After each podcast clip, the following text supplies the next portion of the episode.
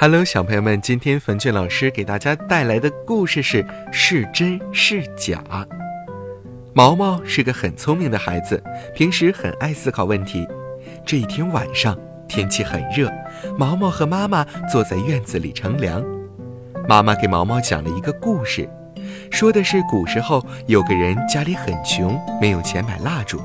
可是他读书又很用功，到晚上天黑了看不见字的时候，他就很着急。于是夏天的晚上，他就去树林里捉了很多萤火虫，装到一个沙袋里。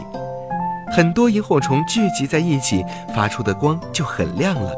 于是他就在萤火虫光的照射下继续读书写字。这个故事也在中国流传了千百年，他也被后人奉为用功学习的典范。妈妈讲了这个故事后，就教育毛毛要向这个古人学习。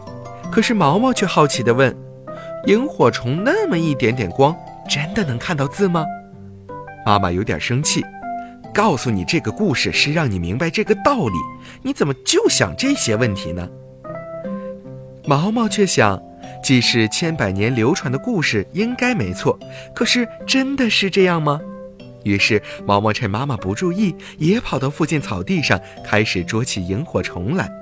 夏天的萤火虫可真不少，毛毛叫了几个小伙伴帮忙，不一会儿就用瓶子装满了大半瓶。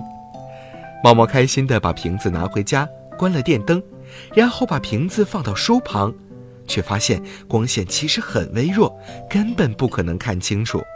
毛毛开心地对妈妈说：“哈，我知道了，那个故事是假的，萤火虫的光根本不够强。不过，这个故事既然能流传这么久，是因为大家欣赏的是故事里那个人的精神，所以也就没有人去考究故事的真假了。”妈妈看着他，有点好笑地摇摇头说：“你这孩子还真是有一套啊！”经过了那么多年，历史故事里的流传肯定有真有假。但绝大多数的时候，我们都是相信了，而不去考究到底是不是真假。其实，真理往往掌握在少数人的手中。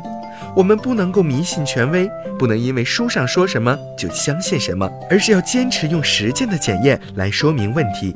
只有这样，我们才能够挖掘到事情的真相。学习学习，要勤于学，更要勤于习。哪怕心中只有一点小小的疑问，也一定要想办法。把它解开。好了，小朋友们，今天的故事讲完了，早点休息吧，晚安。